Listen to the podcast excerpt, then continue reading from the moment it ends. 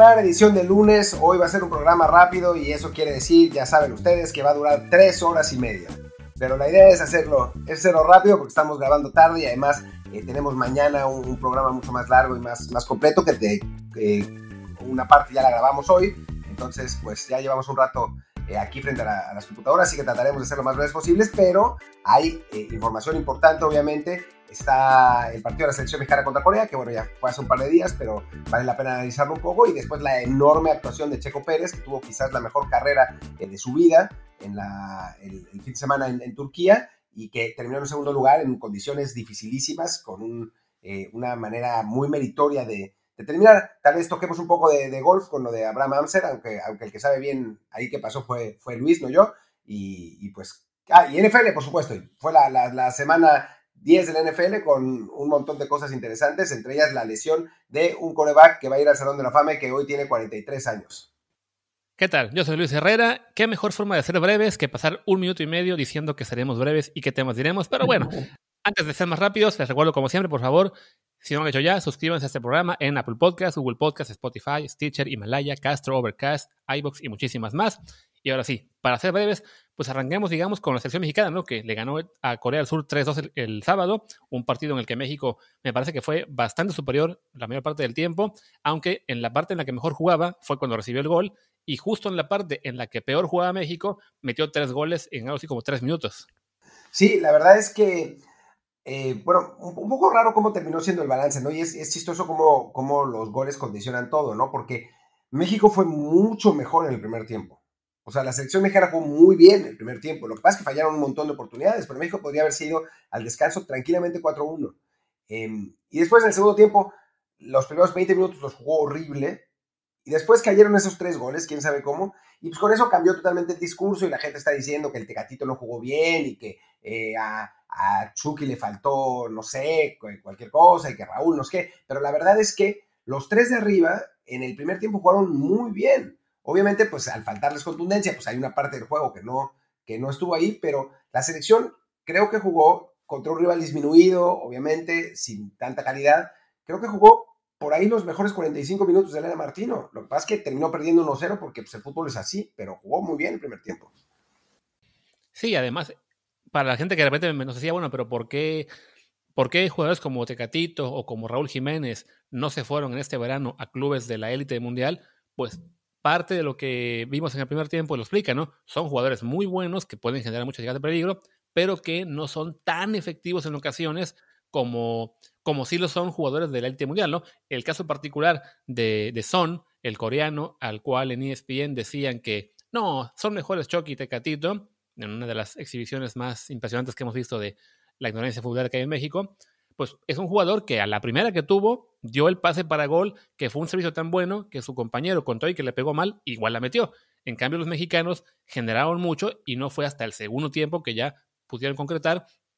Y es eso, ¿no? Que son jugadores que sí pueden generarte mucho juego, muchas llegadas, pero les falta ese toque de contundencia que quisiéramos. Por ejemplo, ahí sí, ¿qué falta nos, nos haría en este momento que Charito estuviera en su mejor nivel? Porque era un jugador que sin generar tanto juego, sin ser técnicamente tan, digamos, tan bueno, la, que tenía, la metía, ¿no? Y eso es lo que le falta en este momento al equipo de México, ¿no? Más contundencia para así no tener que sufrir hasta el segundo tiempo en un partido que sí pudo haber resuelto desde el primero.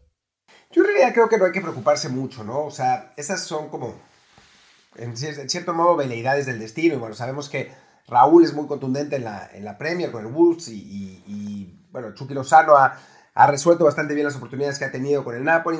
Yo, la verdad es que no estaría muy agobiado por, por la falta de contundencia, ¿no? A mí me, yo preferiría resaltar el buen juego que, generó el equipo y que eh, puede, eh, ser el preludio de algo, de algo muy bueno para la selección, ¿no? Porque además, em, digo, hay que decir también que los coreanos hicieron todo lo posible porque México generara esas opciones al tratar de salir desde atrás de la manera más torpe posible y perder un millón de balones, pero bueno, México eh, hizo lo que, lo que tenía que hacer, excepto meterla, ¿no? Y después en el segundo tiempo, eh, creo que no hay que irse con la finta de quién metió los goles, ¿no? Eso, eso me parece que, es, un, es un error, en principio, cuando uno trata de analizar eh, futbolísticamente las cosas, ¿no? O sea, sí, Antuna metió otro gol con la selección y está muy bien. Em, después Raúl, Raúl anotó y después vino el, gol de Salcedo de, de cabeza, pero Pero para mí, por ejemplo, el mejor de los cambios fue con enorme diferencia Orbelín, ¿no? O sea, fue el que más agarró la pelota, el que, el que mejor se movió y además eh, entró en una media cancha, sí sustituyendo a un jugador que no había estado a ese nivel y dio un salto de calidad, ¿no? Fue, en este momento es mejor jugador Orbelín Pineda que Córdoba, ¿no? Y ahí sí dio un salto de calidad. La entrada de la gente de arriba, pues sí es eh, por debajo de los que estuvieron de titulares. Eso, eso no, hay, no, hay, no debería haber ninguna duda. Sí, definitivamente. O sea, la gente que de repente contestaba en el Twitter cuando hablábamos de Antuna en particular, que creo que es el jugador que más controversia genera en este momento, por un lado quienes lo defienden porque, son de Chivas básicamente, o quienes le critican porque es un jugador limitado, francamente, que ha tenido sí mucha suerte, también porque le ha tocado jugar contra rivales muy débiles donde ha lucido. Hay que empezar también a aceptar que, bueno, por lo menos las oportunidades que ha tenido las ha tomado y las ha aprovechado. No podemos decir lo mismo de otros jugadores, pero sí hay que señalar que es un jugador que tiene limitaciones que tú mismo lo, dijiste en Twitter. El propio Uriel vio tu tweet y le dio like porque él también sabe que no, no es un jugador tan completo, pero que bueno, está aprovechando lo que, lo que le da Martino. Ya tocará verlo en algún punto contra rivales de, mayor eh, poderío y, ya sabremos, digamos, hasta dónde puede llegar. Pero bueno, por, por ahora está aprovechando lo que, lo que se le da. Mismo caso de Orbelín, que también tuvo un muy buen partido. Y a fin de cuentas, pues es lo que queremos de este tipo de mensajes, ¿no? Que México juegue bien, que algunos jugadores que no tienen tanta oportunidad siempre las aprovechen, se, ganen un puesto. En particular, lo de Orbelín es muy bueno porque, bueno, en el medio campo tenemos esa duda de, de quién sería, digamos, el complemento para Edson y para Héctor Herrera en, una, en, un en, el, en el trío regular. Entonces, ahí Orbelín se, se pone como una opción más que, que está ganando enteros. Y en el resto de la selección, por favor, ya veremos también contra Japón qué más, qué más ocurre y qué más se puede hacer, pero por lo pronto si la, imagen que deja México es en general positiva, pero sí también la defensa es la que nos sigue preocupando, que sigue siendo muy, muy frágil, ¿no? Al primer descuido casi siempre es, es un peligro y la mitad es gol. Sí, la verdad es que, es que sí es preocupante. Eh, el lado derecho me parece que ni Chaca Rodríguez ni eh, Jorge Sánchez son jugadores que... Eh, que estén, que, puedan dar en este momento algún, algún tipo de certeza en, la central. Hijo, pues Moreno mezcló cosas muy buenas con, con errores graves. en el primer gol se le, se le escapa la marca, o sea, pierde, pierde la atención de, la persona, del, jugador que tiene que marcar y, entra, entra por ahí. Salcedo estuvo más o menos. Por izquierda, Gallardo es el único que parece estar en, el nivel correcto, aunque no siguió al jugador que remató. En fin, sí es, un, es una línea que genera, que genera dudas eh, y que algo tiene que resolver Martino, ¿no? Tiene que, sabemos que en este momento las partes no son tan buenas, o sea, Héctor no es el, gran jugador que, tenía México en 2014, ni el muy buen jugador de 2018, pues obviamente por, por la edad y por falta de, de roce competitivo ha perdido eh, un poco. Salcedo pues está recuperándose, pero tampoco es el mismo jugador de 2018. Después la lateral derecha sigue siendo un problema, lo ha sido por años. Y bueno, Gallardo ahí está, ¿no? Pero es un jugador que aporta más a la ofensiva, entonces eh, Martino tiene que encontrar la manera de que el todo tenga un mejor funcionamiento que las partes, porque si no, vamos a tener problemas contra equipos más, más fuertes sin ninguna duda. Sí, porque Salcedo, más allá de que en Tigres sí está recuperando nivel y ha jugado bastante mejor, digamos, el último mes que al principio de temporada y el año, y el año pasado, de todos modos, como defensa, todavía tiene fragilidades. Qué bueno que marcó un, golazo ante Corea, pero bueno, no, no, le evaluamos por lo que haga en una jugada de ataque, sino por el trabajo defensivo, y ahí sí todavía ha sido deficiente. El caso de Néstor Araujo, que incluso en el Celta ha perdido la, titularidad y, se le ve tan valiente. Y bueno, en esta ocasión no vimos a Montes, eh, supongo que lo veremos en el juego contra Japón, pero sí, es la parte en la que más surge una respuesta. Ni se diga en la portería, donde creo que Hugo González tampoco tuvo la mejor de sus tardes. En el primer gol en particular, creo que él pudo haber hecho más. Y bueno, ahí sigue siendo claro que es una cuestión entre Ochoa y Talavera. Ochoa que, que no, no jugó y Talavera que lo tuvieron dar de baja por el tema de la lesión que lo tienen duda para la liguilla. Pero bueno, por lo menos ahí sabemos que hay soluciones eh, atrás, ¿no? Que son Ochoa y Talavera, más allá de que González no tuviera un buen partido. La defensa en sí, la saga es donde tenemos más, más preguntas y eh, esperemos que contra Japón nos den una mejor exhibición para pues, pasar más tranquilos. Bueno, pues creo que, creo que con eso, con eso ya, ya podemos cerrar el, bueno, el análisis de, la selección mexicana. Mañana hablaremos más a fondo en el del partido México contra Japón, eh, eh, un, encuentro que va a ser interesante, ya seguramente tendremos la alineación de México, por, lo menos la alineación probable, eh, y, puede, puede ser un partido, un partido divertido. por lo pronto, pues creo que es momento de hablar de otro mexicano que pues tuvo éxito en el extranjero, en Europa.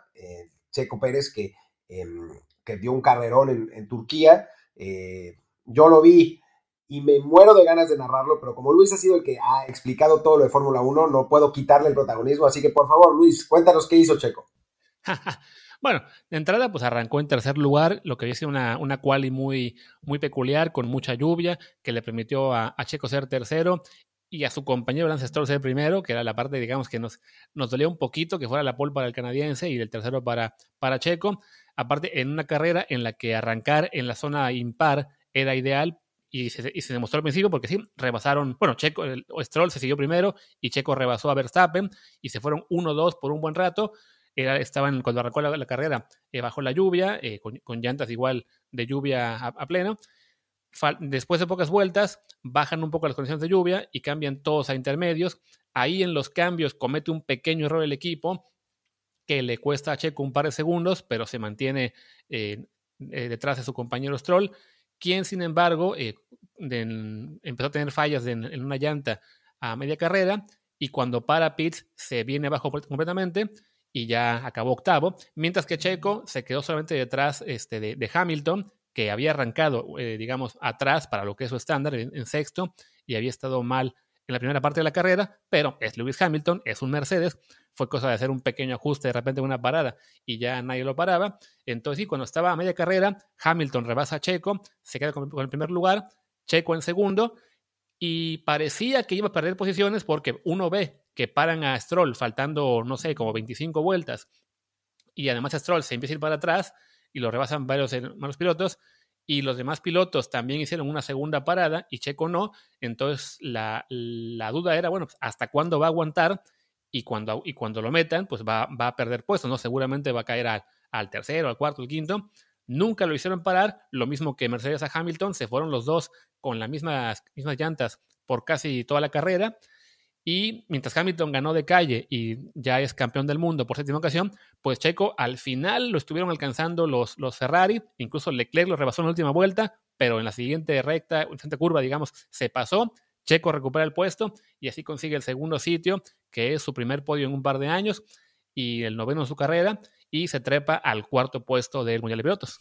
Sí, la verdad es que estuvo, digo, Luis, Luis lo narra eh, con, pues, con con mucha claridad, pero con menos emoción de lo que fue, porque fue una carrera de, locura donde eh, durante pues las últimas, ¿qué será? 20, 25 vueltas, veíamos a Checo sufrir con esos neumáticos que, tenía que mantener. Checo es uno de los mejores pilotos para mantener eh, las llantas en, buen estado y pues eh, cuando, cuando sus rivales tenían llantas que tenían, no sé, 15 vueltas de, de, uso y Checo tenía 35 y Checo todavía lo mantenía, pues era, era algo espectacular y bueno, Leclerc se le acercaba y se le acercaba y se le acercaba y se le acercaba. Hasta la última vuelta, faltando tres curvas para el final, que finalmente lo rebasó y Checo lo volvió a atacar, Leclerc perdió la concentración, se, se abrió demasiado, pasó Checo, lo pasó Fettel también y, terminaron, eh, terminó Leclerc cuarto. Fue realmente eh, una, una carrera muy espectacular, muy emocionante, que además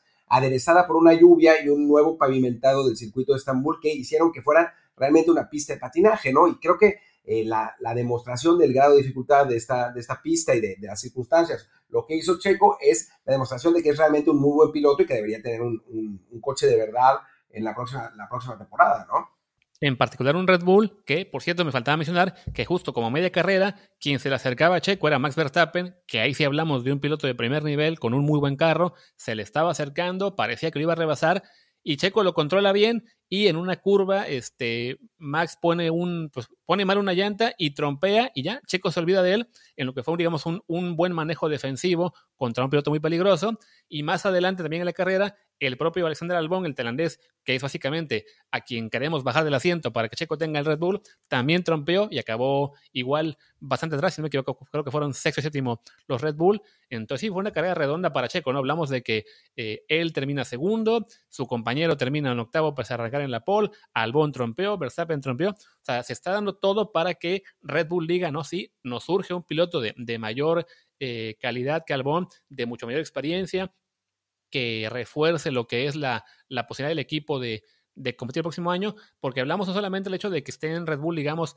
peleando por meter a Max Verstappen en, en, el liderato, en los podios, sino de que Red Bull es eh, en este momento el único equipo que le puede competir a Mercedes para el Mundial de, de Constructores y sí le surge claramente un mejor piloto que esté si no al nivel, por lo menos sí muy, muy cerquita de lo que es Verstappen en competitividad, y así le pueden pelear bastante a, Mercedes, que por su parte, pues tienen como gran dominante a, Hamilton, mientras que Valtteri Bottas tiene una de cal por otras de arena. Ayer fue una de las malas, en las que sí fue una carrera de pesadilla para él. Entonces sí, se, combina todo para que Red Bull diga, es momento de hacer la, tomar la decisión, por más que nos gusten nuestros pilotos jóvenes y queramos darle oportunidades, ahora mismo nos surge un veterano y Checo creo que es de calle en este momento la mejor opción que hay en el mercado.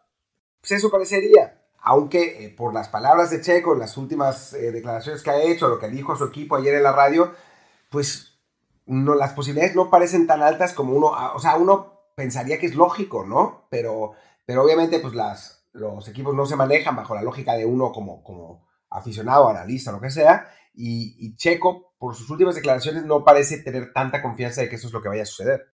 Que podría ser simplemente, digamos, postureo en términos de negociación, ¿no? De que Red Bull quiera que los patrocinadores pongan más dinero o, que Checo cobre menos y Checo a su vez esté, pues, digamos, este, poniendo condiciones más importantes. ¿no? Digo, la, la, opción sí parece deportivamente muy, muy clara de que él es la mejor.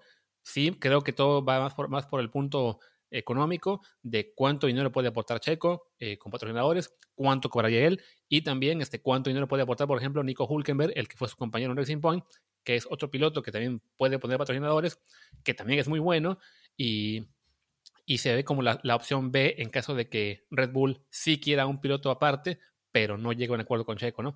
De todos modos, bueno, ya eso, de eso supongo que vamos a tener que esperar hasta que acabe la temporada y que Red Bull se decida para ver quién, con quién se quedan y si Checo tiene o no un, un auto para el año que viene, que además sería un auto muy bueno, pero por lo pronto pues nos queda disfrutar que quedan tres carreras en las que Checo tratará de consolidar ese cuarto puesto, que sería además la mejor actuación de un piloto mexicano en la historia del Mundial de Fórmula 1. Sí, eh, y bueno, podría, podría ser, lamentablemente entre Checo y su equipo han tenido una temporada de altibajos y eh, combinan a veces eh, carreras como esta con otras carreras donde el equipo le arruina por completo la estrategia Checo. Últimamente Checo no ha cometido, tanto, no ha cometido errores, al principio de la temporada sí si lo había hecho.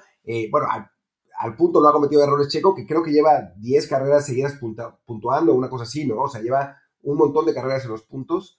Eh, no, lleva todas. En todas las que he corrido, ha entrado a los puntos.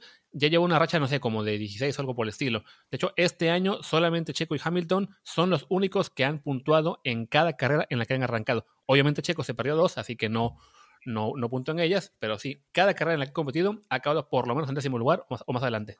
Pues sí, ojalá que, se mantenga así, que, que, no, que no haya errores de, Racing Point, que Checo no cometa ningún error y que, que logre terminar en cuarto lugar, que sería eh, algo, algo buenísimo. Y simplemente, para terminar con lo de Fórmula 1, hablamos bien de Checo, pero hay que hablar de Hamilton. O sea, lo que hizo Hamilton en esa carrera fue lo de Checo, pero en esteroides. O sea, hubo un, lugar, un momento en que Hamilton estaba sexto y parecía que no había manera de que, de que recuperar el liderato, o sea, que ganara la carrera. Pues iba a ser campeón de cualquier modo porque Bottas estaba en el lugar 15, pero eh, bueno, Hamilton estaba totalmente perdido y con las llantas intermedias con más uso de toda, de todos, o sea, porque todos los demás cambiaron y tenían llantas más nuevas, Hamilton no, empezó a comer tiempo, comer tiempo, comer tiempo, comer tiempo, hasta que terminó rebasándolos a todos y sacándole 25, 30 segundos a Checo en el, en el segundo lugar. Fue una carrera, o sea, una demostración de que Hamilton es realmente uno de los mejores pilotos de la historia. Digo, por si los siete campeonatos que ha ganado no, serían suficientes, digo, a veces el carro tiene mucho que ver, pero lo que hizo Hamilton ayer fue de, piloto histórico de élite eh, mundial, ¿no? Sí, porque hablamos de que más o menos mientras Checo estaba eh, tratando de contender a Verstappen por el segundo puesto, Hamilton estaba atorado con Sebastián Vettel en, esa pelea por el sexto, y el propio Hamilton en el Team Radio decía, no lo puedo rebasar, ¿no? Estaba, estaba él sin poder eh, superar al Ferrari de Vettel, que, este año no han sido tan buenos además, y parecía que sería una carrera perdida para él, más allá de que le alcanzaba con el sexto lugar para ser campeón, porque como decía Martín, Bottas estaba eh, perdido, y además, aunque no fuera campeón en esa carrera, lo sería en la siguiente, pero también es lo que es el hambre de triunfo de Lewis Hamilton, que no le vas a decir, ay, pues soy campeón quedando sexto, ¿no? Él siempre quiere ganar cada carrera, y en este caso sí, bueno, hace también el cambio de llantas, fue antes que Checo incluso, que sí, acabó como Checo, ¿no? Con las llantas al límite, pero un, un, manejo de, una lección de manejo impresionante. Y a tal punto que también, porque tiene un mejor carro, rebasa a Checo faltando, no sé, 20, 25 vueltas, quizá más, y sí, le acaba sacando como 30 segundos. De hecho, en las últimas vueltas su equipo lo llama a pits para cambiar a neumáticos nuevos y que y por el, y por el, por el margen que había con Checo era seguro, digamos, entrar y salir y de todos modos estar en primero, pero dice Hamilton, no, no me quiero arriesgar a que tengamos un problema en la parada o lo que sea, me sigo con las mismas y hasta el final llegó con esa exhibición que sí fue, yo creo que de lo más impresionante que ha tenido esa temporada, en la que de por sí ha ganado, si no me equivoco, creo que 10 de 14 carreras, algo por el estilo. Así, un año muy, muy dominante, en el que ya rebasó el récord de victorias de Michael Schumacher y ahora también ya lo igualó en títulos del mundo. Será el claro favorito el año que viene si renueva con, Mercedes, que todo apunta que lo va a hacer, pero aún no es oficial. Y sí, estamos en presencia de uno de los, si no el mejor de la historia, por lo menos uno de los cinco mejores pilotos del, mundo en todos los tiempos. La verdad, eh, realmente, realmente espectacular lo que vimos. No sé si de los cinco o de los tres, pero lo de Hamilton alucinante. Y lo, lo, más increíble es que no va a parar aquí, ¿no? O sea, el próximo año va a volver a salir como el amplísimo favorito para ganar el, el campeonato. Así que, bueno, va a ser. Va a ser realmente muy interesante. ¿Y te parece, Luis, si pasamos a hacer un análisis rapidísimo de la NFL, también para no terminar de aburrir a todo el mundo? Me parece. Antes que eso, ya que mencionamos que Checo puede acabar siendo el mejor mexicano en la historia de la Fórmula 1, mencionar rápido lo que habíamos dicho del, del golf de, de, Abraham Anser, este mexicano que, si bien tuvo una muy mala última ronda, eh, que se fue con más cuatro sobre el par, eh, de todos modos acabó en el decimotercer lugar del Masters de Golf, en lo que es la mejor actuación de un golfista mexicano en la historia de este torneo, que es el más prestigioso del golf mundial. Entonces, bueno, no fue tan bueno como hubiéramos querido, sobre todo que iba primero tras dos rondas y segundo tras, tras tres. La última, sí, la verdad es que le, le, pesó quizá la presión de que estaba en el grupo de honor con el líder que fue Dustin Johnson, el, que es ahora mismo el, número uno del mundo y que tuvo una exhibición a lo Hamilton, pero de todos modos, bueno, para Abraham era su debut en el Masters y acabar decimotercero es muy, muy bueno. Así que solo eso, ¿no? La mención para él. Y ahora sí, pasemos a la NFL si quieres. Pasemos a la NFL, que, que bueno, tuvo una, una, semana muy interesante con, con, un par de sorpresas, con algunas que estuvieron a punto de serlo, con uno de los finales más espectaculares que hemos visto en un buen rato. Eh, pero bueno, pues hablemos de eh, división por división. Arranquemos esta vez con la americana, la vez pasada habíamos hablado con la nacional. Arranquemos con el este, donde eh, pues de pronto el, el, liderato de Buffalo, que parecía encaminarse a ganar la división fácilmente, pues está, se le pone complicado, ¿no? Y no por los Patriots, sino por los Dolphins que han eh, ganado ya creo que cinco partidos seguidos, están 6-3 a solo un juego de los Bills y, bueno, se puede, se puede poner eh, divertida la situación por ahí. Sí, no lo dijimos en la previa, ¿no? Los Dolphins que quizás todavía con, en términos de talento del equipo no parece tan impresionante como otros, pero que sí están muy bien coachados por Brian Flores, que le ganaron a, a los, a los Chargers bien, 29-21, un marcador que quizá incluso no dice qué tan qué tan cerrado fue el juego en realidad, o sea, más o menos, qué tan abiertos. Yo, creo que, los Dolphins ganaron bien y que debieron ganar incluso por más, pero sí, están ahí con 6-3 y a solamente medio juego de Búfalo, que tenía el juego prácticamente ganado contra Arizona los Cardinals y un Hail Mary de Kyler Murray a DeAndre Hopkins en la última jugada le da la victoria a Arizona y por tanto queda Bills con 7-3. De todos modos, bueno, parecía que era un año en que los Bills se iban a escapar solos en el liderato de la, de la división, pues por lo menos tienen ahí a Miami ya a medio juego, Todavía queda pendiente entre ellos un partido que será este, no me acuerdo si es en Miami o en, o en Buffalo, pero bueno, puede ser en este momento el partido que decida la, quién gana la división. Y eso sí no acaban los dos eh, peleando con los Patriots, que todavía están lejos, pero ganarle ayer a Baltimore de la forma en que le ganaron, creo que dice que para variar no podemos descartar el no, todo mamar, al equipo de No, mamar, güey. Eso es, eso es wishful thinking absoluto. Mira, yo estoy de acuerdo y lo dije en la previa que no iban a ganar. o sea, en la previa dije, pasaste, no, no hay manera. Pero pasaste. al final de cuentas encuentran el modo de ganar y es un equipo que cada año decimos estos ya se fueron a la basura y hallan el modo. Entonces, Están, yo creo que en este momento cometeríamos un error en decir están muertos. Tres juegos atrás están. O sea, tres juegos atrás del primer y del segundo. Yo, yo, te dije que yo no creo que vaya a pasar. Yo como veo el calendario, los Pats van a acabar quizá 8-8, 9-7, pero si ya le ganaron a Baltimore y ya han jugado bien contra los mejores equipos de su, de su calendario, no sería, digamos, tan...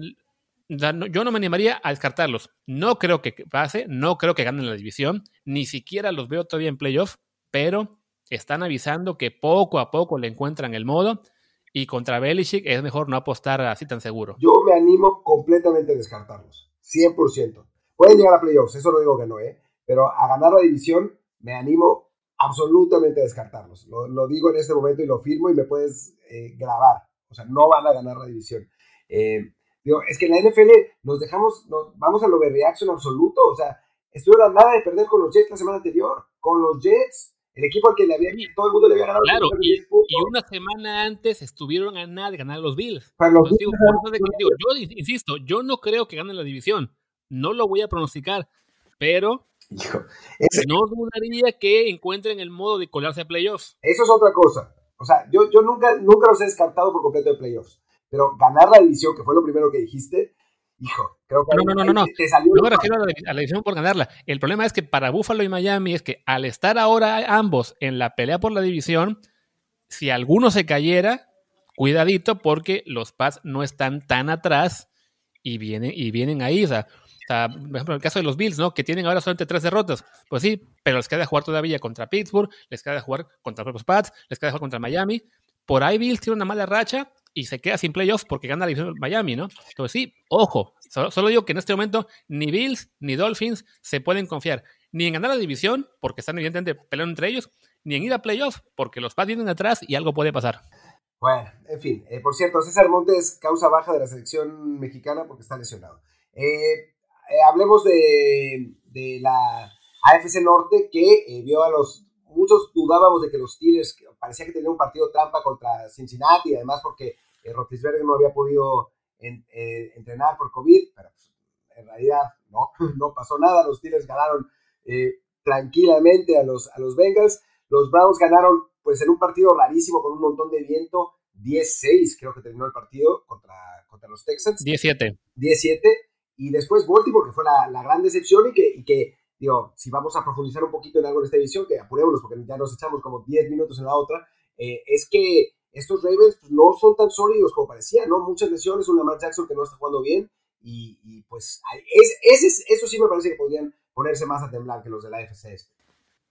Sí, no, lo que mencionas en términos de lesiones, ayer lo decían mucho en la transmisión de que están perdiendo por ahí, cada semana pierden una pieza, sobre todo la línea ofensiva, que es crucial para todo el equipo, sobre todo un equipo como Baltimore, que depende tanto de la carrera.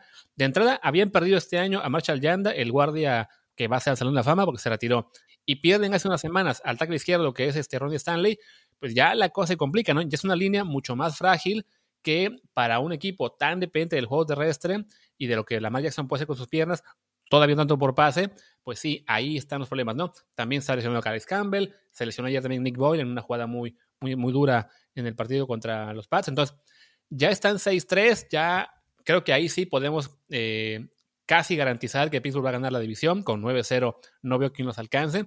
Y Baltimore, en cambio, pues sí, con este, con este resultado que además es una derrota más en partidos, digamos, importantes. O sea, perdieron con los Chiefs, perdieron contra Steelers, ahora pierden en prime time contra Belichick, pues ya tienen también encima a los Browns que los igualan con 6-3 en un partido que además mató muchas apuestas por esta jugada final en la que Nick Shop decide no anotar y deja el partido 17 cuando les era precisamente tres puntos. Entonces, este, ahí le costó mucho a sus apostadores y a los del Fantasy que dejaron ahí los últimos seis puntos. ¿no? Que Browns no los veo tan fuertes como Ravens, pero ambos tienen el mismo récord.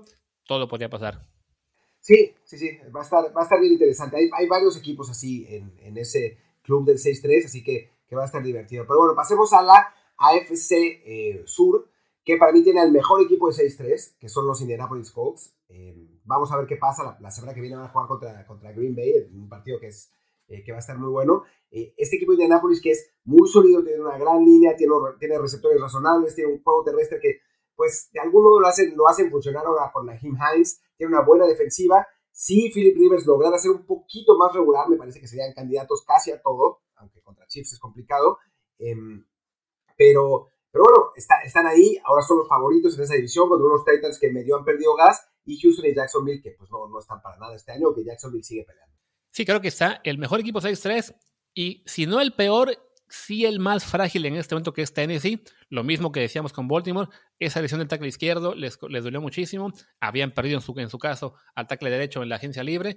Entonces, y un equipo que lo mismo se, se, apoya mucho en el juego terrestre, al alto de lideros está sufriendo bastante. Ryan Tannehill, digamos, está regresando un poquito a la normalidad. Sigue siendo un buen coreback, mejor de lo que vimos en Miami, pero no es un tipo que esté en la élite de la NFL. Entonces, ese tipo de lesiones y las que se acumulan en general en cualquier temporada, pues sí, digamos que el año pasado estuvieron un poco más sanos y fueron una sorpresa. Este año su ofensiva está perdiendo gas y su defensiva está jugando bastante mal. Es de lo peorcito en la liga junto con la de, bueno, no al nivel de la de Seattle, pero por ahí va la cosa. Entonces sí, se, ve que pierden gas y ese 6-3 bien podía convertirse rápido, no sé, en un 7-6, 7-7, porque sí, los veo eso, ¿no? Cayéndose un poco. Y sí, Houston está en este momento en una crisis institucional complicadísima. O sea, ese equipo va, ahí sí va a caerse por completo. Y los Jaguars que hallaron a su carnet mission número 2, sigue dando nota el Jack Luton, pero bueno, su mayor aspiración es ganar quizá un par de partidos, lo que a su vez lo sacaría de la pelea por Trevor Lawrence. Entonces sí, es una cosa muy simpática la de Jacksonville. Sí, sí, sí, un equipo que, que, encuentra joyas más o menos en las rondas eh, bajas del draft. Esto es bastante interesante. Em, y bueno, pues ahora eh, terminemos con la AFC Oeste, donde pues los Chargers volvieron a perder, que de algún modo se las arreglan para perder cada semana. Em, los Chiefs descansaron, ¿no? No jugaron. Em, Correcto. Y los Reyes le ganaron a los Broncos, que fue un partido tan disparejo que todo el último cuarto lo jugó el suplente Josh Jacobs y le alcanzó para ser como de los 10 mejores corredores de fantasy. Increíble, sí, francamente. Y la verdad es que habíamos hablado de que creíamos que Raiders iba a ganar a Broncos, pero no que fuera a hacer esa paliza contra los Broncos, que ha sido una decepción absoluta esta temporada. Con muchas lesiones sí, pero se esperaba que cuando regresara Drew Locke volvieran a ser competitivos y nada que ver, ¿no? más bien al contrario. Sí, no, en esta división la única duda es si los Raiders van a poder sostenerse en un nivel para entrar en, los playoffs como comodines, porque evidentemente los Chiefs van a ganar la división eh, casi, casi caminando, más allá de que hayan ya perdido contra los Raiders una vez. las Vegas en eso se está jugando bien, está aprovechando partidos, digamos, de menor eh, dificultad, los está ganando todos, y esa es la clave, ¿no? O sea, tiene un, tiene un calendario más o menos asequible, no ha perdido juegos, eh, digamos, de esos que que sean sorpresa. Los, que perdió eran los que se esperaba que perdiera. Y si por ahí sigue sumando victorias, está la conferencia muy dura. Hablamos de que hay uno, dos, tres, cuatro, cinco equipos con marca de 6-3 en la zona de comodines, ni siquiera son líderes de división, pero bueno, ahí están en la pelea y sí, por calendario y porque están jugando bien, pues pueden dar la, si no la sorpresa, porque bueno, ya sabíamos que, iban, que habían mejorado, sí pueden dar la alegría a sus muchos fans en México y en todo el mundo, eh, ahora que están en Las Vegas y nadie los puede ver. Pues sí, eh, vamos ahora con la NFC. Eh, arranquemos con el norte, que al que todavía le falta un partido, el, Minnesota contra Chicago, y que vio triunfos de los otros dos equipos. Eh, Green Bay, que sufrió hasta el final para ganarle a Jacksonville. hablaba con Luis antes de la, del programa y me decía que yo no vi el partido, pero me decía que creía que se había confiado Green Bay. Y, y, bueno, Detroit, que pues, ganó uno de esos partidos que luego termina ganando, ¿no? Pero que después va y pierde dos partidos increíbles y pues ya no se puede eh, confiar demasiado en ellos.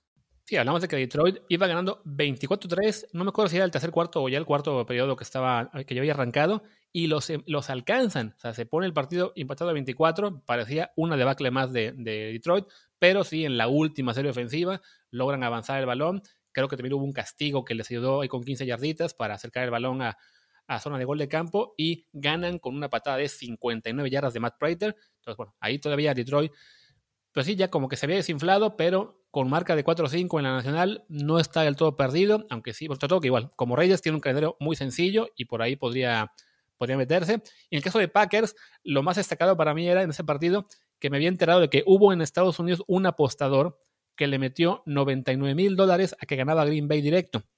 Para que si ganaba Green Bay, él ganaba 9 mil dólares. Pero como todo el partido estuvo cerrado y Jacksonville amenazaba, pues pudo haber perdido 99 mil solo por su chistecito. Sí, esas cosas no hay que hacerlas, ¿no? En el deporte sabemos que no hay nada seguro y que en cualquier, o sea, porque realmente estuvo cerca Jacksonville de ganar. Eh, entonces creo que, salvo que uno se entere de que, de que algo, de que hay algo raro y tenga inside information, esas apuestas con tan poco margen de ganancia son de, de, pensárselo realmente porque pues nunca, o sea, el deporte nunca, nunca te da garantías, ¿no? Sí, no, mismo caso, por ejemplo, en el partido que cierra esa división el día de hoy, que es Chicago-Minnesota, que lo platicamos en la previa de cómo se movió durísimo eh, la línea a favor de Minnesota toda la semana, y hoy en todos los comentarios que yo escucho de, los, de, la, de la gente, digamos, experta en NFL, dicen, cuidado, porque por el match-up, que es Chicago con una muy buena defensiva terrestre, a lo mejor frenan a Minnesota que está ganando vía Dalvin Cook y se llevan todos una sorpresa. Así que si ustedes son de la gente que apostó por Minnesota, pues espero que no fueran demasiado. Yo por eso no, le metí dinero, porque parece partido trampa y a ver si no vemos con Chicago que recupere tras tres, partidos seguidos perdiendo y la mentira reviva, ¿no? Pues sí, no, ya creo que ya nadie se va a creer esa mentira, pero, pero bueno, algunos de sus fans van a, van a volver a, guardar esperanza. Y bueno, pasemos ahora con la, eh, la Liga eh, Jacinto Maciú de, em, de la UNEFA, donde ahora resulta que los Giants, después de haberle ganado a, perdón, Wilfrido Maciú, eh, después de haberle ganado a, a Filadelfia, pues ahora están a medio juego del el liderato de esa división, que ya es una cosa de risa, ¿no? Sí, hablamos de que en esta división, hice las cuentas, del resto de la liga, 10 de los 12 equipos de la Nacional y 10 de los 16 de la Americana serían líderes en el este. O sea, que tienen mejor récord que Filadelfia, que es el líder con 3-5-1, atrás Giants con 3-7-0. Y Giants, de hecho, no es líder por puro milagro porque en el partido previo contra Filadelfia merecía ganar y se las ingeniaron para perder de una manera ridícula. Pero sí, en este momento la verdad es que el único equipo que medio empieza a jugar un poquito mejor en esa división son los Giants. Le ganaron la semana pasada a Washington, ahora a Filadelfia. Y con ganar uno más, que además les queda todavía un partido contra, contra Dallas que deberían ganar también, pues capaz que se meten al liderato de división, que no importa lo que pase en esa división, francamente, quien llegue va a dar pena en los playoffs, salvo que algo muy raro pase, que bueno, acabamos de hablar, ¿no? Que en esa liga no hay garantías, pero sí, son cuatro equipos bastante desastrosos. El caso de Washington, lo que decíamos, ¿no? Perdió con Detroit tras conseguir la remontada, bueno, el, empate muy, eh, pues muy emocionante en el último cuarto, sobre todo que era el, partido de regreso de Alex Smith a la titularidad, eh, tras casi dos años fuera por esa lesión horrible que tuvo, y igual lo acabó perdiendo. Y bueno, Dallas que tuvo la gran noticia de que no jugó y por eso sus aficionados pudieron descansar esa semana.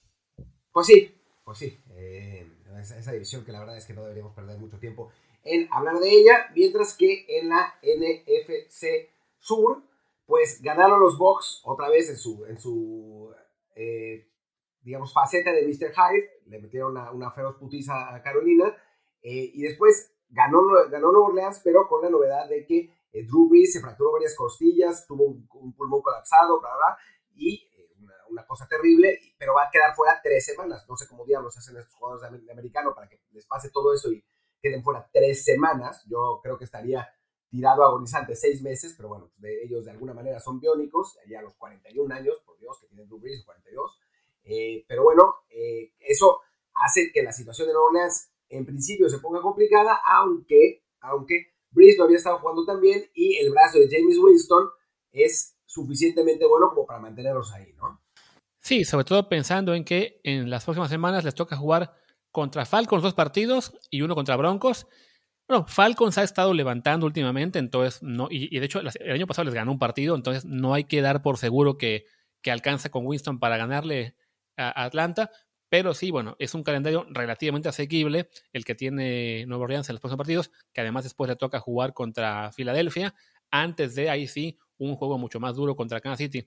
Ya hablamos del 20 de diciembre, entonces si Breeze consigue regresar antes de un mes, los cuatro siguientes partidos, digamos que se prestan para que James Winston mantenga este, este equipo al menos con un, digamos, 3-1 de los cuatro, y con eso debería alcanzarles para seguir encima de la división. Y por otro lado, por los Buccaneers, que sí tuvieron este partido, digamos, de, rebote tras, tras lo que fue una pésima exhibición la semana pasada, que lo decíamos, ¿no? En la NFL todo equipo puede tener una mala noche. El caso de Tampa Bay fue la semana pasada pero ya contra Carolina, pues sí, volvieron a ser un equipo muy dominante. Con todo y que Tom Brady la verdad que no jugó tan bien como los números dicen. O sea, tuvo números espectaculares, pero también tuvo varios pases muy malos. Este, sus compañeros, digamos, le, echaron la mano en ese sentido. Sigue siendo Nuevo Orleans el equipo favorito en esa división, pero sí, la, la de Drew Brees, digamos que preocupa más no tanto el, futuro cercano cuando no juegue, sino que eh, pueda recuperarse a tiempo para, para playoff, ¿no? Porque ahí sí ya hemos visto muchas veces en la historia de la NFL que los corebacks que se lesionan y regresan a medio gas, pues se acaban cayendo y los equipos no levantan, ¿no? Y bueno, cerremos con eh, la, A, la NFC Oeste. ¿Sí es la Oeste que nos falta? Sí, ¿no? Eh, sí, sí, es, Oeste. Que... Mm, dime los resultados porque me, acaba, me acabo de quedar en blanco. no sé qué pasó. Pues fue de entrada la victoria de Arizona en este Ah, Hail Mary sí. contra Buffalo. Qué horror. Y lo que- ya hablamos de, bueno, la- New Orleans le ganó a San Francisco, lo que podíamos esperar, fue por 14 puntos, porque los Niners este año ya están realmente muy fregados por lesiones. Y en el partido en el cual demostré una vez más mi superioridad en los picks, los Rams le ganaron a los Seahawks, como lo preví. El matchup era el ideal para Los Ángeles, que con esto genera un triple empate en la cima de la división. Cardinals, Rams, Seahawks, los tres con 6-3. Y ojo, eh, yo em- estoy sospechando que Russell Wilson está lastimado y no lo sabemos porque los últimos cuatro juegos ha estado realmente mal. Se ha estado realmente mal. No realmente mal, ha estado mal para su nivel habitual, ¿no? Y eh, los últimos. No, pero ayer estuvo realmente mal. Ahí sí, hasta para nivel mal, mal, estuvo mal y ya. Iba a decir, los últimos dos, el de, el de Bills y este, sí ha estado mal, ¿no? Eh, y bueno, y después Jamal Adams se volvió a lesionar, eh, un desastre la, la adquisición de Jamal Adams para Seattle por el momento y además lo tienen que renovar. Eh, Seattle se, se empieza, se le empiezan a ver las, las costuras, ¿no? Una, con una defensiva tan mala y sin Russell Wilson bien, es un equipo que puede perder el boleto a, a playoffs, lo que yo como aficionado a los Jets disfrutaría muchísimo, ¿no? Eh, Porque nos daría una, un pick del draft mucho más alto de lo que esperábamos. Eh, y del lado de Arizona, pues la verdad es que no mereció ganar, pero la última jugada valió absolutamente el boleto, ¿no? Un pase increíble de Kyler Murray y de Andrew Hopkins eh, recibiéndolo entre tres defensivos de Buffalo para, para hacer lo- el que para mí es el highlight de la temporada hasta el momento. Sí, no, ese pase fue espectacular. Y yo no diría que no mereció ganar, simplemente, bueno, que fue evidentemente una- un cierre eh, atípico, pero sí fue un partido de toma y daca en el que sabíamos que iba a ganar el que tuviera la última ofensiva. Lo que sorprende es que Arizona le, alcanzara con 30 segundos para armar ese último, ese último ataque de, para, para ganar 7 puntos, y bueno, 6 puntos porque no, no patearon el extra, lo cual también le dolió a algunos apostadores. Pero sí se llevó la victoria. Y además una victoria que a Arizona le sirve un poco también para sacarse esa espina de que no podían ganar partidos buenos fuera de su división, ¿no? Lo que yo había comentado que perdieron con Carolina, con Detroit, con Miami. Ahora por fin les toca un duelo muy duro contra los, contra los Bills de Buffalo en, en casa. Lo sufren, pero lo ganan. Kyler Murray pues sigue dando muestras de que fue una gran decisión haberlo tomado el año pasado en la primera ronda en lugar de quedarse amarrados con Josh Rosen, que ahora mismo creo que está en Tampa Bay nadando o cazando cocodrilos, pero sí, este, pues Arizona está ahí, ¿no? Como en este momento como líder de la división, por cuestiones de desempate, tienen en la división ellos marca de, no la veo por acá, de 2-0, mientras que Rams y Seahawks tienen ya, Rams tiene 1-1, Seahawks tiene 1-2, entonces ahí sí, los partidos entre rivales ahí sí, in- interdivisional, solo que pone ahora mismo Arizona en la, en la ventaja, y como dices, no creo que Seattle, el tema de Jamal Adams, pues le está saliendo mal por ese cambio porque se le ha pasado lesionado. Yo sí creo que lo de Wilson tiene que ver con lesión. Te tocó a ti vivirlo hace años con el caso de los Jets y Brett Favre, de cómo de repente lo que era una temporada buenísima se vino abajo y después de la temporada nos enteramos de que era Brett Favre se había lesionado. Le pasó lo mismo hace un par de años a Carolina, en la que estaba Cam Newton jugando muy bien. De repente empieza a caerse y subimos después a los que tenía el hombro igual fastidiado. Entonces, digo, es muy pronto para pensar que Wilson está, digamos, ya en, en, eh, el precipicio, pero sí, lo, lo que hemos visto el último mes, y como dice Martino, en particular contra Bills y ayer contra Rams, tomando decisiones muy, muy atípicas de él, yo creo que tiene que ver por ahí, ¿no? Que quizás está con una lesión que le hace eh, tomar decisiones precipitadas, y eso, y ahí sí, él es el, que arrastra a Seattle, ¿no? Y si él no está jugando bien, pues ya lo vimos ahora, Seahawks se va para abajo y se puede igual quedar sin playoff. Sí, podría pasar, ¿no? Porque esa, esa división está complicada, la, la conferencia está muy cerrada también. Eh, podría pasar, no es, no es para nada descabellado y bueno, pues eh, sería un, pues algo, algo, algo interesante. Y ahora hablaban, todo el mundo hablaba de Russell Wilson como el MVP de la temporada y ahora pues, parece que no va a ser y, bien podría estar entre, entre Rodgers y Mahomes, ¿no? Sí, para fortuna de Seattle, en este momento ellos aún están en zona de, de comodines. Serían ellos y los Rams con 6-3 y los Bucks con 7-3. Los persigue únicamente Chicago con 5-4. Y si perdiera hoy Chicago, pues hablaba, habla- hablamos ya de, de- de dos partidos de ventaja para los que están en la ronda de comodines. Pero sí, evidentemente es una cuestión en la que se empiezan a acumular derrotas, se empieza a acumular el tema de que Russell Wilson no está jugando bien y de que sin él se complica muchísimo esto. Además, aún deben jugar en, la, división tres veces más, que son partidos para ellos muy, muy duros. Entonces sí, este, les complica mucho la cosa. Y sí, en este momento Ma- Mahomes y, y Rogers son los que aparentemente tendrían ya eh, la ventaja en el tema del MVP. Con Josh Allen por ahí todavía, creo que a los, a los que se convirtieron al Joselinismo pueden pensar que, que va a dar ahí un poco de lata, aunque francamente si pues con Rogers y con Mahomes la pelea está mucho más interesante y además son equipos que tienen mucho mejores posibilidades de seguirse de largo hasta récords de, no sé, 14-2, 13-3, ¿no? Sí, sí, sí. Eh, vamos, vamos a ver qué, qué, es, qué es lo que sucede, pero sí me parece que, que la diferencia entre Mahomes y Rogers y los demás es, es abismal. Y Wilson normalmente, lo que pasa es que Wilson, pues, quién sabe qué trae. Sí, y Deshaun, pero pobre Deshaun es el sol. Ahí sí es Deshaun contra el mundo y pues no, no puede solo él. Pues sí, sí, sí, no, no, eso, eso no va a pasar. La que sí se acabó ya fue la mentira de la mar, como siempre les digo. La, mentira de la mar, eh, sí. Eh, en fin, vamos, vamos a ver qué pasa con, con Jackson, pero no, no pinta bien en este momento, en general. Y lo que tampoco pinta bien es que este programa ya se acabó. Se acabó. Bueno, eso pinta bien, ¿no? logramos mantenerlo abajo de 50 minutos con todo y nuestros desvaríos de repente que queremos ser breves y en realidad hablamos más. Pero bueno, para no desfallar más, digamos basta. Yo soy Luis Herrera, mi Twitter es arroba LuisRHA. Y yo soy Martín del Palacio, mi Twitter es arriba, arroba Martín DE. ¡Arriba! ¡Arriba! ¡Arriba Martín DLP! ¡Arriba! Y el del, el del podcast es desde el bar pod, desde el bar POD. Gracias y hasta mañana. Chao.